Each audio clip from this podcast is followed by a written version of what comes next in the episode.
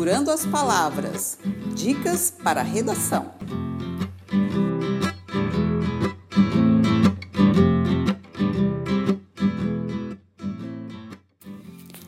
Olá, pessoal. Aqui é Cíntia Silva, da Oficina Palavra, curso de redação.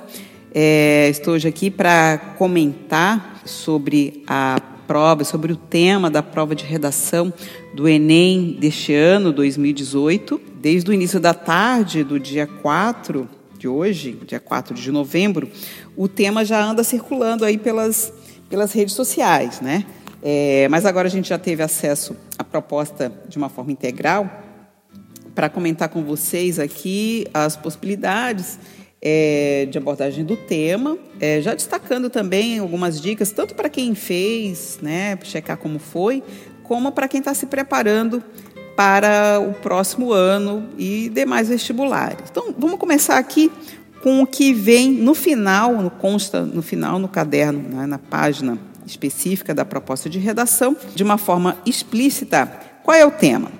Partir da leitura dos textos motivadores e com base nos conhecimentos construídos ao longo de sua formação, redige um texto dissertativo argumentativo em modalidade escrita formal da língua portuguesa sobre o tema manipulação do comportamento do usuário pelo controle de dados na internet, apresentando proposta de intervenção de respeito que respeite os direitos humanos. Selecione, organize e relacione de forma coerente e coesa argumentos e fatos para defesa do seu ponto de vista. Né? Então, a primeira coisa que eu quero dizer é que esse, o tema é muito bom, super atual.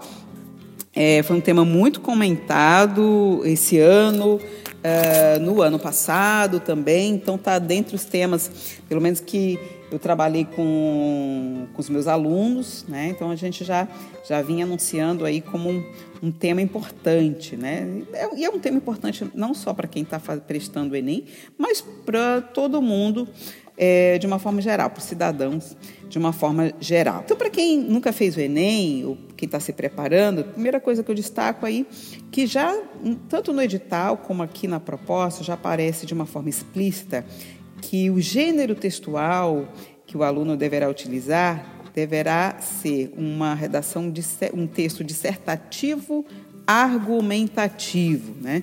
Depois, lá no texto nosso no site específico sobre as características de um texto dessa natureza, vocês podem saber um pouco mais. Né? Mas isso para diferenciar, porque tem alguns vestibulares que dão possibilidade do aluno escrever crônicas, contos, outros textos narrativos, carta, enfim. O Enem é sempre, tem sempre caído a, a, um texto dissertativo argumentativo. Né? Bom, então, esse é um tema, entrando no tema especificamente, quando a gente olha né, simplesmente o que é dito aqui na proposta, manipulação do comportamento do usuário pelo controle de dados na internet. De uma certa forma, muita gente poderia ter muito o que dizer, né, e cairia, poderia até cair no senso comum. Eu vi muita gente comentando, ah, é um texto, o tema é sobre fake news. Né? Depois eu vou comentar que, na verdade, fake news ou as chamadas notícias falsas, né, elas são uma parte do tema, elas podem inclusive servir para utilizar, mas o foco do tema né? É a manipulação do comportamento do usuário pelo controle de dados da internet. Né? Então, isso é fundamental saber que esse controle de dados é o foco do tema, tá, gente? É, para embasar e para ajudar o aluno, é, a prova traz cinco textos, quatro textos motivadores. Né? O primeiro texto é um texto, e, e, eu sempre recomendo isso, na prova de língua portuguesa também, nas provas de ciências humanas, os, as provas em geral, quando tem um texto, um dado, um gráfico, olhe embaixo nas referências ali, quem, quem, escreveu o texto, de onde foi tirado. Né? É, então, a gente vê aqui que o texto, o primeiro, o texto 1, é um trecho do texto de Daniel Verdu, chamado O Gosto na Era do Algoritmo. Foi tirado do, do site do jornal Eu País, da versão brasileira desse jornal, né? e acesso agora em junho desse ano. E o texto diz o seguinte: ele destaca, não, não vou ler todo o trechinho aqui, né? mas ele destaca justamente um fenômeno que um comportamento né, que tem encantado as pessoas, os internautas, é que alguns aplicativos, como ele começa falando aqui de serviços de música via streaming ou serviços de filme, por meio de, de você, quando você marca ali as suas preferências, gostos musicais, gostos de filme, depois de um certo tempo, a plataforma começa a te sugerir temas de acordo com o seu gosto, né? E isso de uma certa forma encanta as pessoas.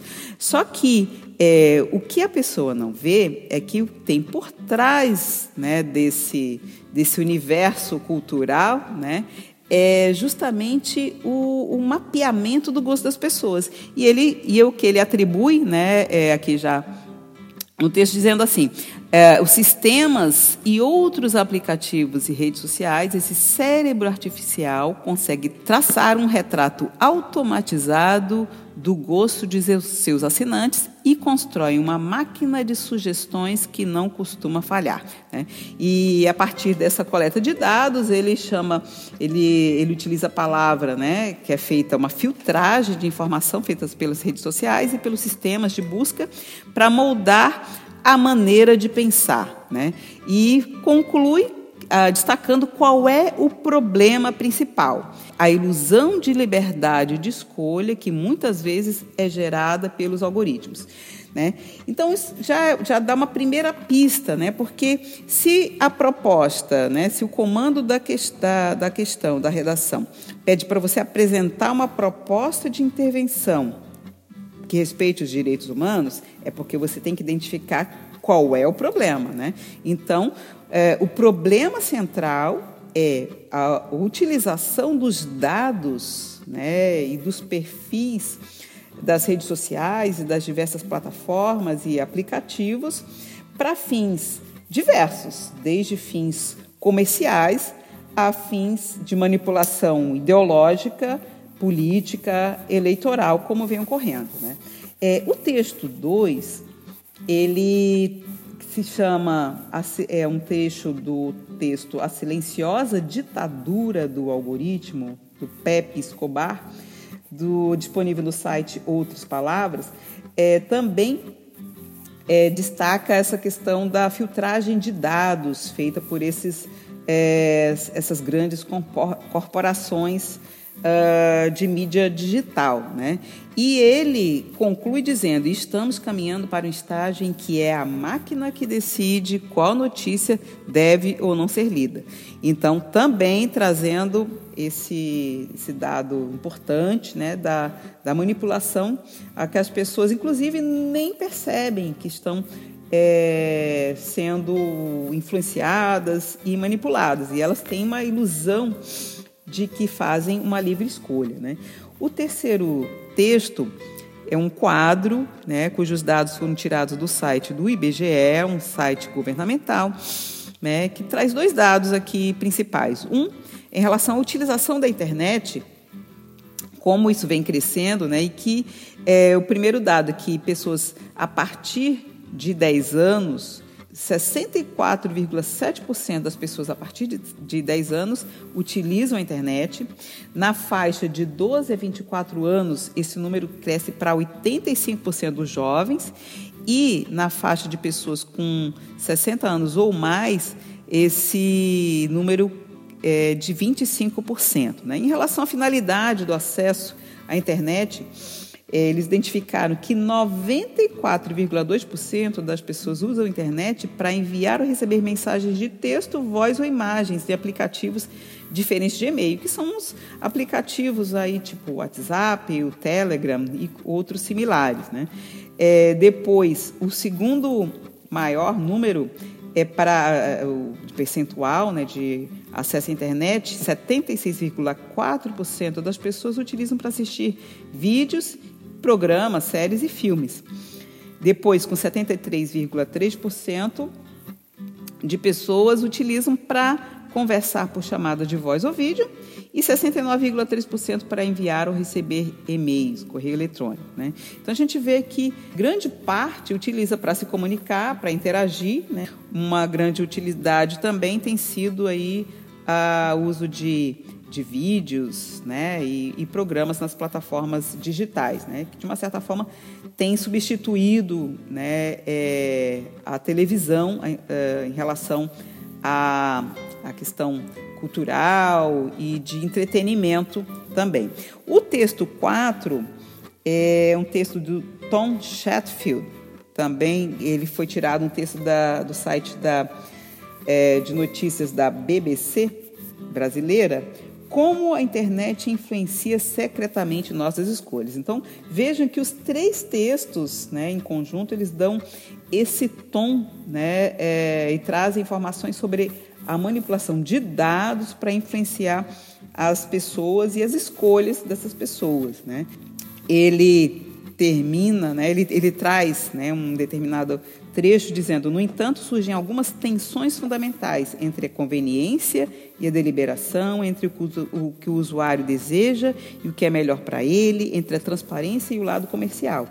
Quanto mais os sistemas souberem sobre você em comparação ao que você sabe sobre eles, há mais riscos de suas escolhas se tornarem apenas uma série de reações acutucadas invisíveis. O que está em jogo não é tanto a questão homem versus máquina, mas sim a disputa decisão informada versus obediência influenciada. Então, é, esse texto ele fecha aqui o escopo aqui, o, o, panorama da, da proposta, né, e de uma certa forma conduzem o foco da questão que o examinador quer que o, o aluno trate o texto. Em relação a um, um, abordagem, né, eu só queria fazer um comentário que eu vi é, muitas pessoas falando aí na, nas redes sociais ah, o tema do Enem esse ano é sobre fake news. Na verdade, o tema não é fake news. Então, o pessoal tem que ter um cuidado sobre isso. Embora é, as fake news, né, as ditas notícias falsas que, tão, é, que vieram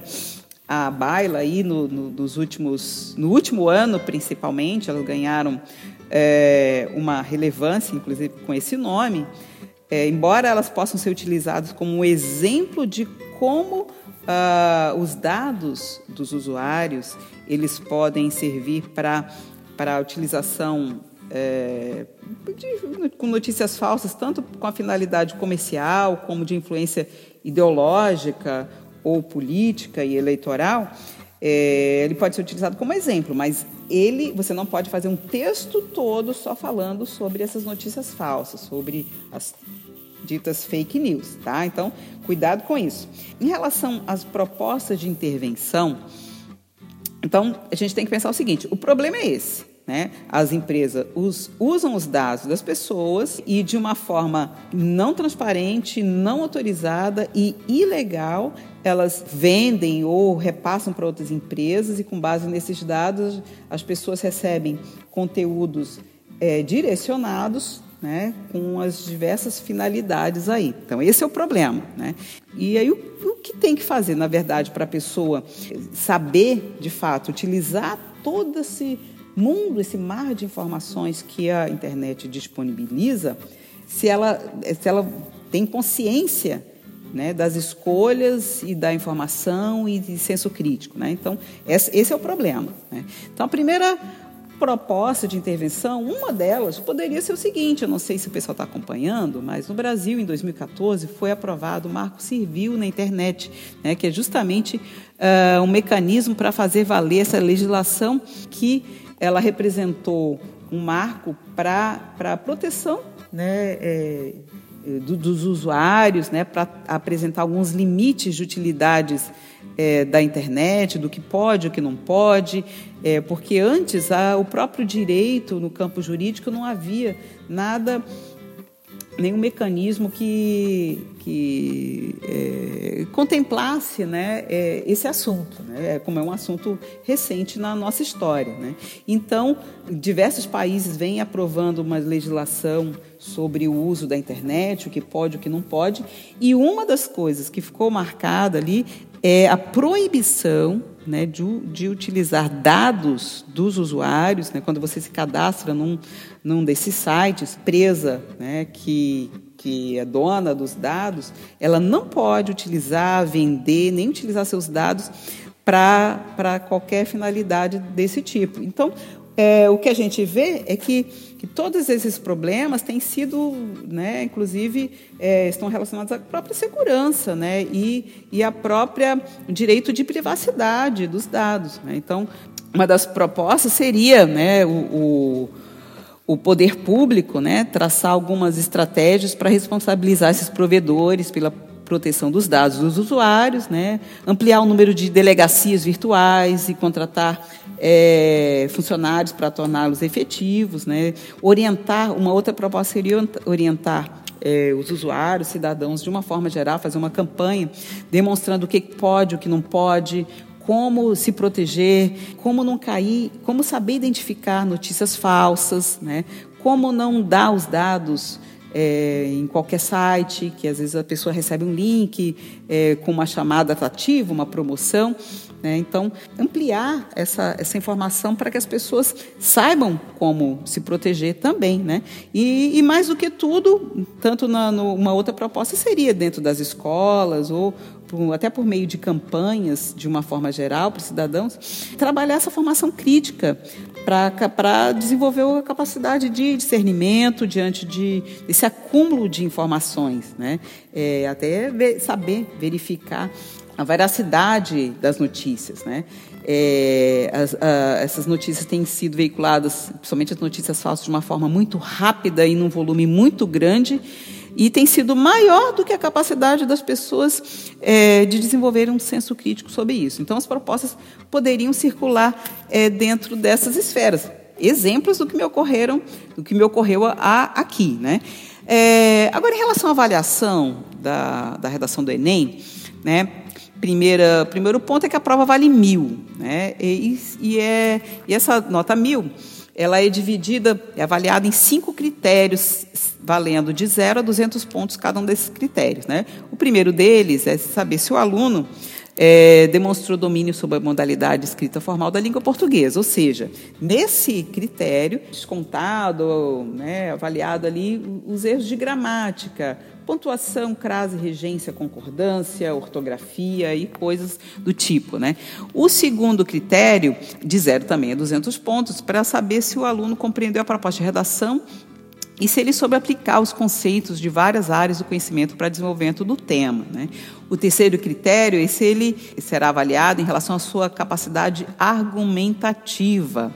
O quarto critério, ele vai ser avaliado em relação à sua capacidade de construção e coesão textual, né, dos mecanismos linguísticos para a postura textual. Né.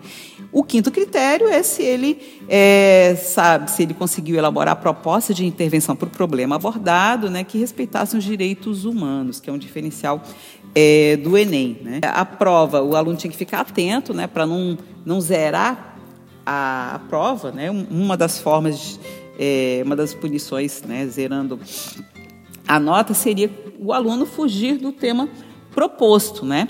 Ou também se ele escreve um texto que não seja uma, uma dissertação argumentativa.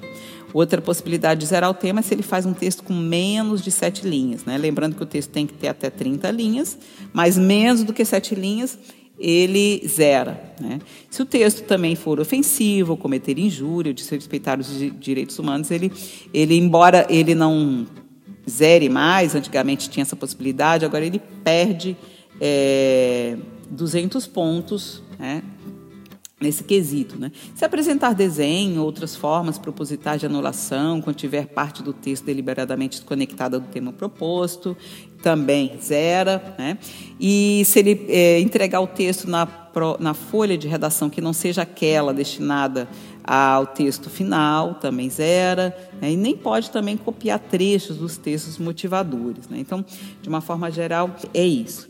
É, no, aqui embaixo a gente vai colocar, vou colocar aqui para vocês o site, né? lá no blog eu falo mais sobre as características da redação do Enem, do todos os temas que já caíram, para quem está se preparando ainda, quem não vai é, encarar só esse ano.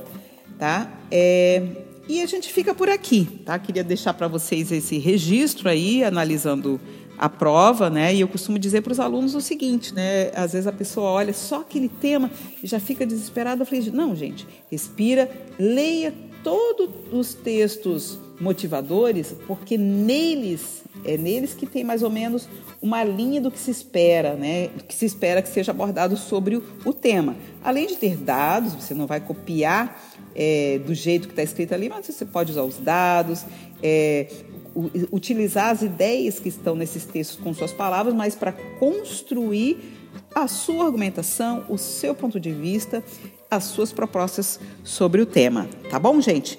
Então fico por aqui. Qualquer dúvida, podem me mandar um e-mail. Um abraço.